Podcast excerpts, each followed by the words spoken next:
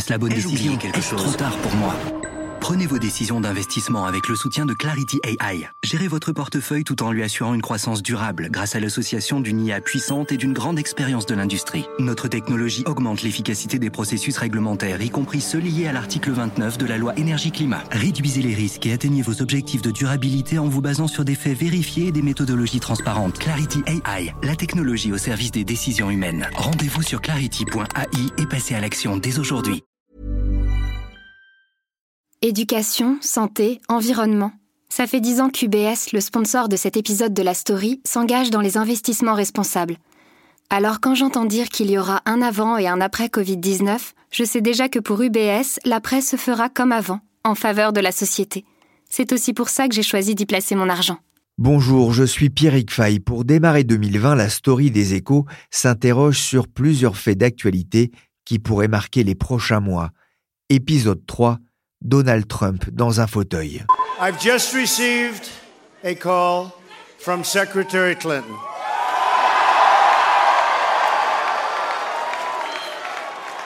She congratulated us, it's about us, on our victory.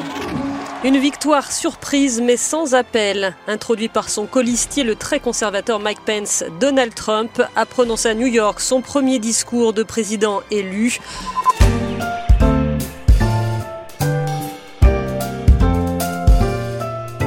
2016, l'ouragan Trump avait pris tout le monde par surprise, d'abord en gagnant la primaire chez les républicains, ensuite en l'emportant devant Hillary Clinton, avec une campagne pour le moins agressive.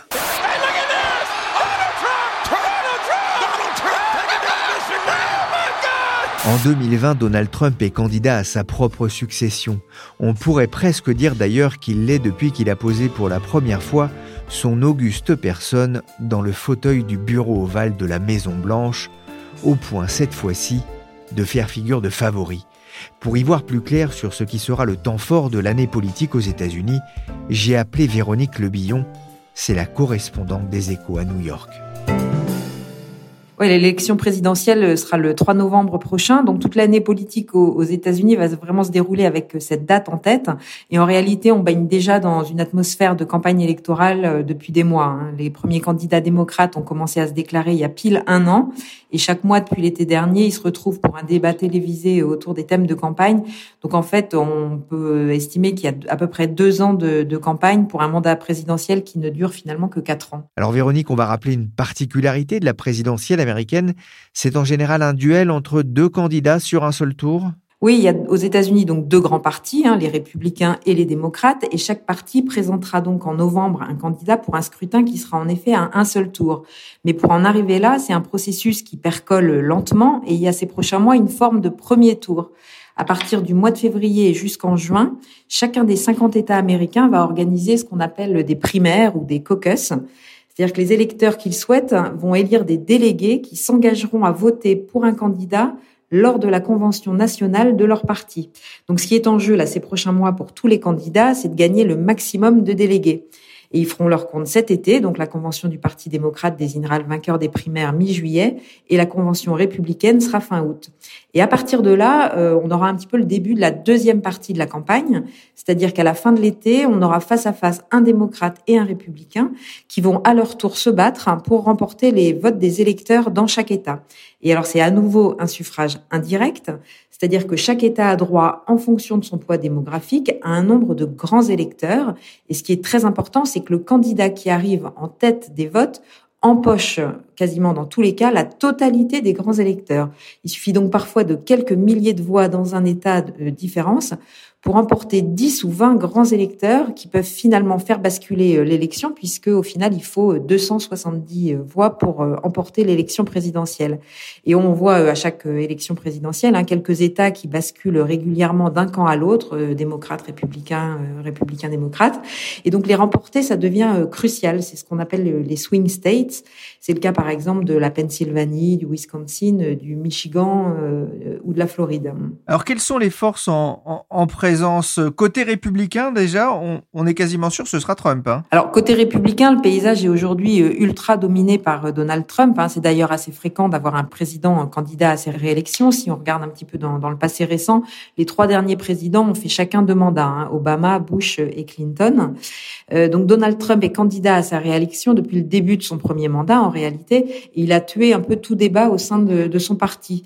On l'a vu lors de la procédure d'impeachment euh, à laquelle il est confronté en ce moment. Aucun républicain n'a voté avec les démocrates pour considérer que Donald Trump avait abusé de son pouvoir en demandant au président ukrainien une enquête sur la famille de Joe Biden.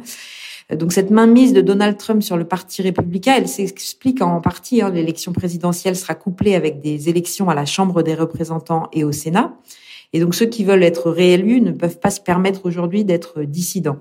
Ah, il y a tout de même deux petites candidatures alternatives pour la présidentielle. Il y a euh, Joe Walsh et Bill Weld. Je suis pas sûre que vous ayez déjà entendu leur nom.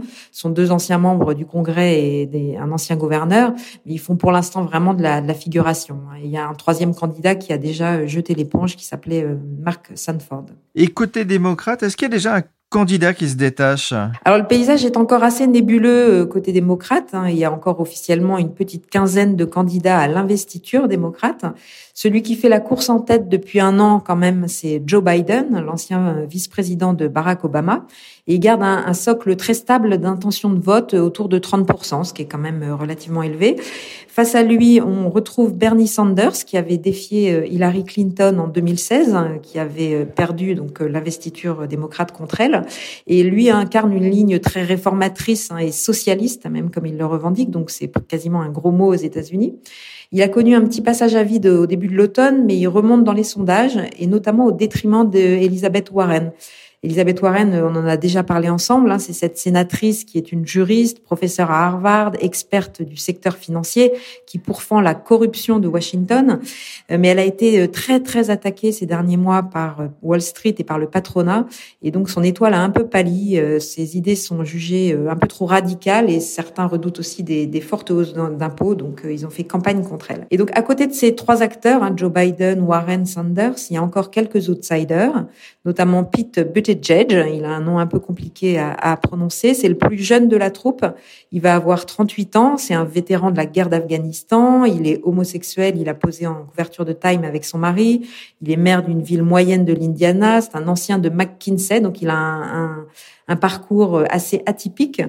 Euh, il rassure la, la, frange centriste qui voit en lui peut-être un recours possible si Joe Biden euh, flanchait, puisque Joe Biden a quand même 77 ans.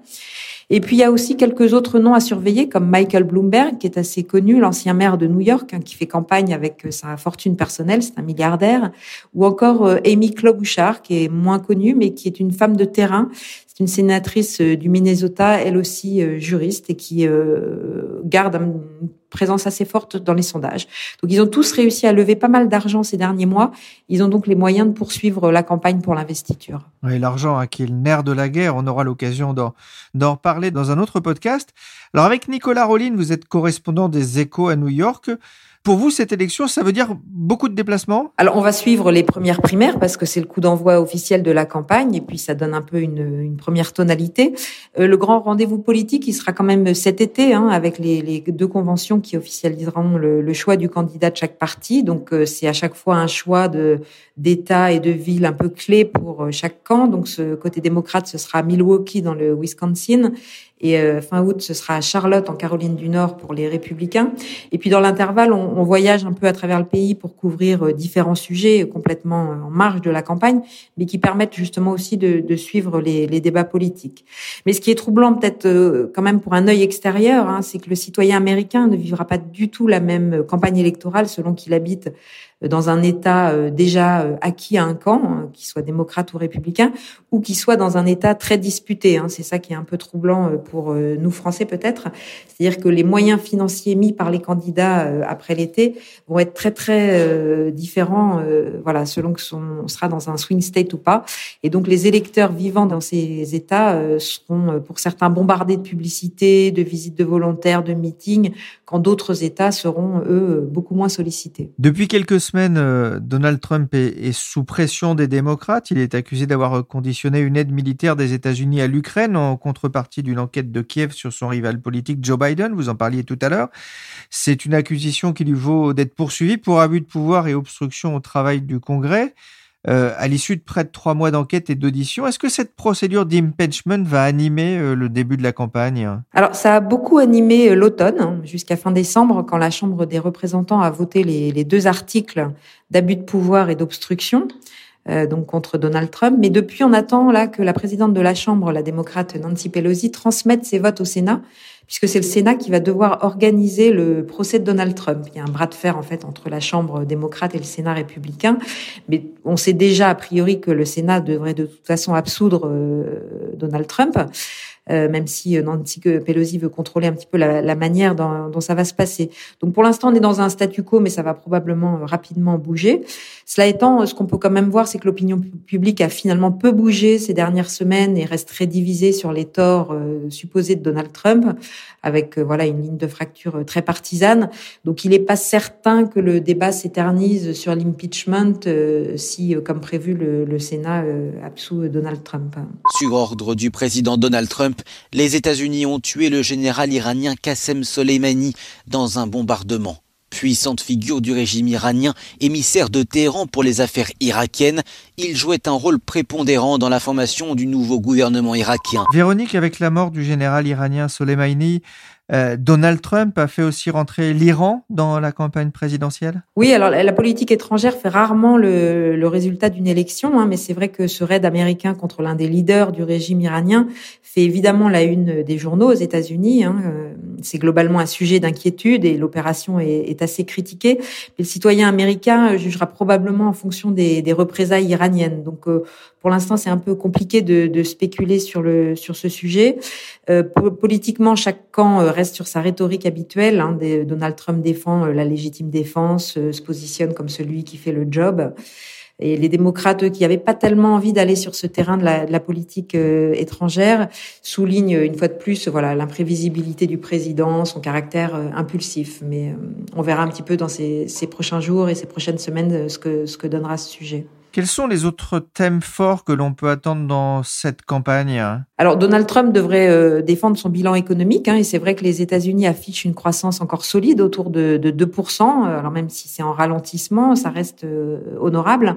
Et euh, le pays continue à créer beaucoup d'emplois. Le chômage est au plus bas depuis 50 ans, donc ça, ce sont des actifs forts pour pour le bilan de sa présidence. Les démocrates, pour l'instant, ont choisi de se focaliser sur le creusement des inégalités et puis sur des thèmes vraiment de, vie quotidienne pour les, les Américains, notamment l'accès à la santé, hein, le prix des médicaments, la, couverture santé, euh, la lutte contre le changement climatique, c'est aussi un des grands thèmes de campagne, puisqu'en plus euh, Trump a quand même assoupli de nombreuses règles.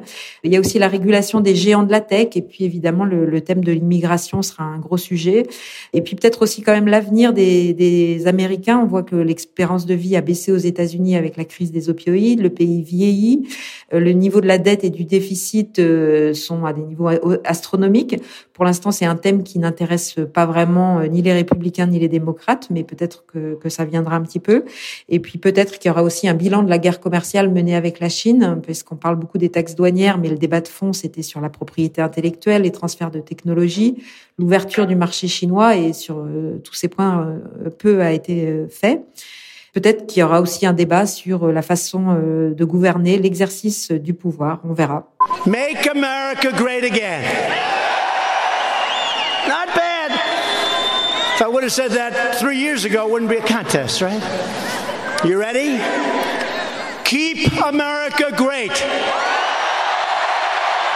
C'était en Floride, courant novembre. Après Make America Great Again, c'est le nouveau slogan de Donald Trump pour sa campagne électorale Keep America Great. Quatre ans après son élection, quel bilan peut-on tirer de ce premier mandat de Donald Trump? La réponse ne sera sans doute pas la même de ce côté-ci de l'Atlantique qu'au Texas, par exemple. William Geniès est directeur de recherche au CNRS, rattaché à Sciences Po Paris. Je l'ai contacté par téléphone avant les vacances pour le sonder sur la question. Il travaille notamment sur la place des élites aux États-Unis. Mais d'abord, je lui ai demandé pourquoi est-ce qu'en France, on se passionnait autant tous les quatre ans pour ces élections américaines Je pense que c'est la, passion dont vous parlez, c'est une passion relativement euh, nouvelle parce que après la deuxième guerre mondiale jusque dans les années 90, euh, il y avait une relative indifférence par rapport aux États-Unis et plutôt un anti-américanisme. Mais je pense qu'avec Bill Clinton d'abord, qui était un président, on va dire, un petit peu médiatique, euh, le joueur de saxo qui avait fumé plus jeune du hashish, ça avait participé à une certaine médiatisation, mais je pense que c'est surtout après 2001 et les attaques euh, du 11 septembre et toute la politique qui a suivi qui a, je veux dire, rapproché la France des États-Unis et en termes de communication et de médiatisation. Moi, je mettrais le point d'orgue 2001, la position de Jacques Chirac et de Dominique Villepin contre la guerre en Irak, où là, il y a, une espèce de tension entre les deux pays. Le premier voyage de Nicolas Sarkozy chez les Bush dans le Maine, dans leur villa privée. Et puis ensuite l'élection d'Obama, le premier président de, couleur aux États-Unis, et puis ensuite l'élection de Trump.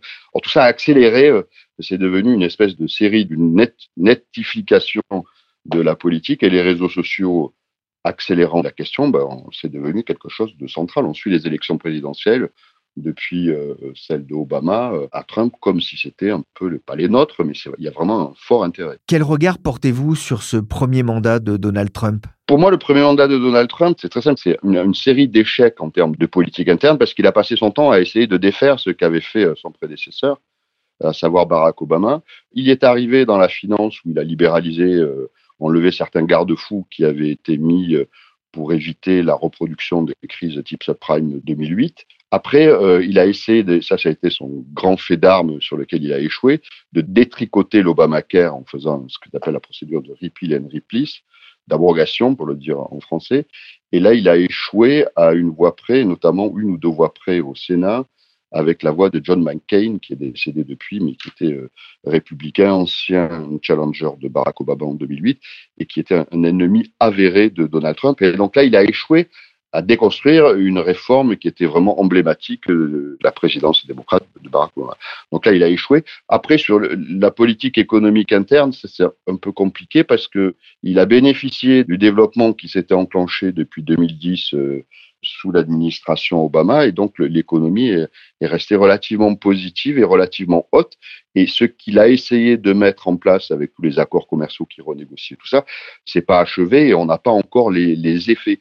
Mais euh, ce qu'on peut dire, c'est que l'économie est relativement haute et je pense, et ça on y reviendra, que ça va avoir des effets sur euh, la campagne en cours et le résultat des élections. Mais du point de vue de la politique domestique et interne, il n'a pas fait grand-chose à part beaucoup d'éléments de communication. Et alors c'est à la fois la force et la faiblesse pour moi de Trump, c'est qu'il est en campagne depuis 2016 et c'est un président qui est toujours en campagne et qui est encore en campagne pour se faire réélire quatre ans après, mais c'est quelqu'un qui, depuis 2016, euh, depuis 4-5 ans, ne fait que des campagnes électorales. Alors c'est pour ça qu'il y a aussi beaucoup de conflits autour de sa personne, la question avec euh, l'intervention des Russes dans la campagne de 2016, etc. Il y a beaucoup de choses qui sont médiatisées, mais pour moi, ça relève d'une espèce de campagne permanente.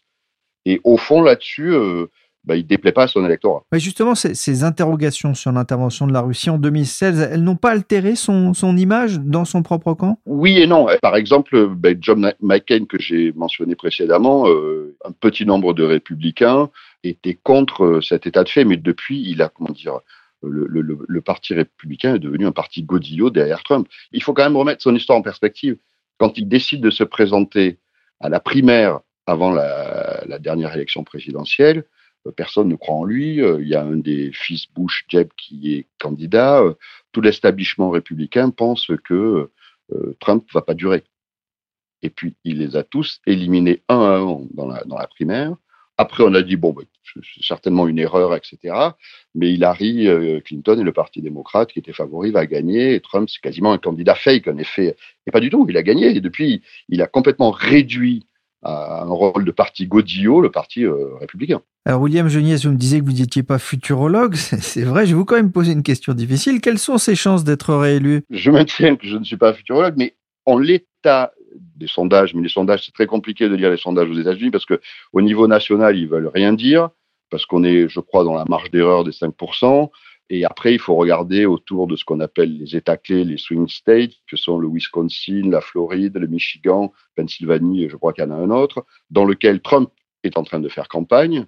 Et là, euh, les sondages qui sont sortis euh, les donnent coude à coude, mais la marge d'erreur, on est, on est sur 1-2%.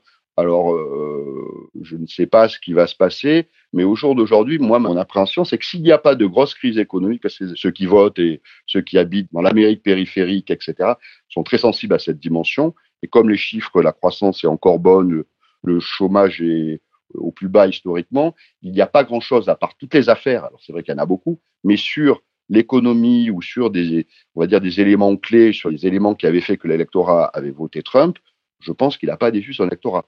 Donc s'il n'y a pas de crise économique pour moi, et pour l'instant il n'y en a pas, il a de fortes chances d'être réélu. Après, ça dépend de qui il y aura en face et du rôle du Parti démocrate. Et d'ailleurs, Trump concentre ses tirs surtout sur Joe Biden, l'ancien vice-président d'Obama. He was only a good vice president because he understood how to kiss Barack Obama's ass. Voilà Trump hein, qui reconnaît que Biden a été un bon vice-président de par sa capacité à être un lèche-cul.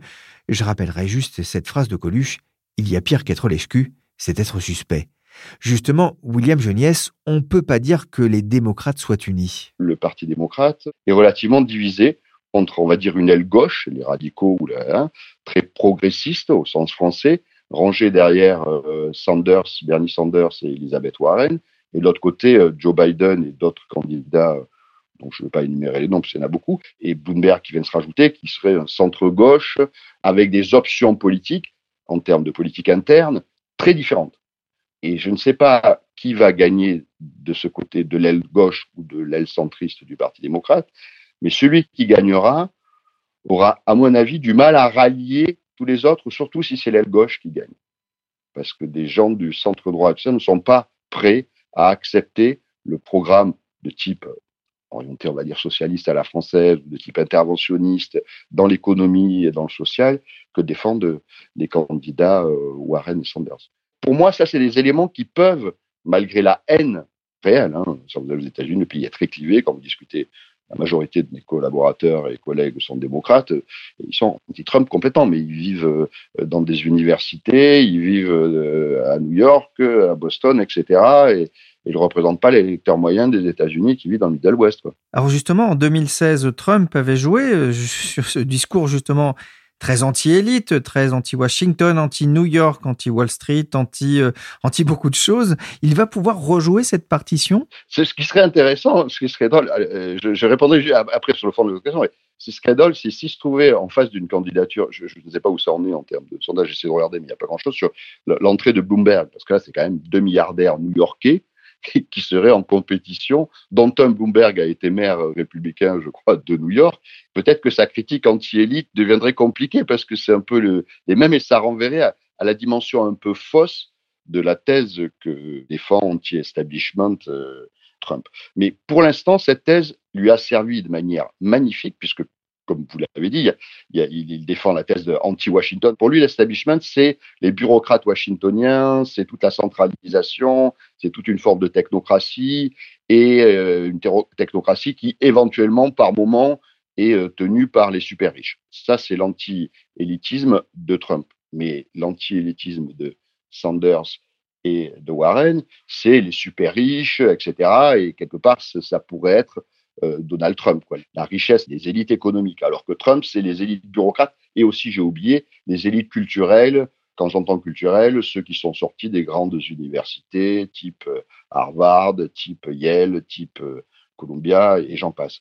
Mais à la fin, ce discours anti-élite et ce discours populiste qu'on retrouve dans toutes les démocraties du monde aujourd'hui, c'est Trump qui le potentialise parce que il est, comment dire, il est arrivé à se faire passer, comme beaucoup de leaders populistes, près du peuple, alors qu'il est, euh, à mon avis, aussi éloigné du peuple que Hillary Clinton ou que quelqu'un de la côte est des États-Unis. Mais lui, il est arrivé à potentialiser cet élément et je pense qu'il va euh, refaire, euh, rejouer cette carte, rejouer cette stratégie. Et ça, ça a un écho auprès d'un électorat que Trump a quelque part capitalisé et qui n'a, malgré toutes les affaires, aucunement perdu. Merci William Geniès, chercheur au CNRS et auteur de Les gardiens des politiques de santé aux États-Unis, à paraître début 2020 aux presses de Sciences Po. Et merci Véronique Lebillon, correspondante des Échos à New York. La story, le podcast d'actualité des échos, s'est terminé pour aujourd'hui. Jeudi, nous poursuivrons notre série sur les enjeux de 2020 avec cette question, crack ou pas crack en bourse Je ranime une saucisse et... Camoulox Ouh, bravo Jean-François, vous êtes notre finaliste. Évidemment, on se retrouve demain pour un autre Camoulox. L'émission a été réalisée par Willy Gann, chargé de production et d'édition Michel Varnet. La story est disponible sur toutes les plateformes de streaming et de téléchargement. Pour l'actualité en temps réel, c'est sur leséchos.fr.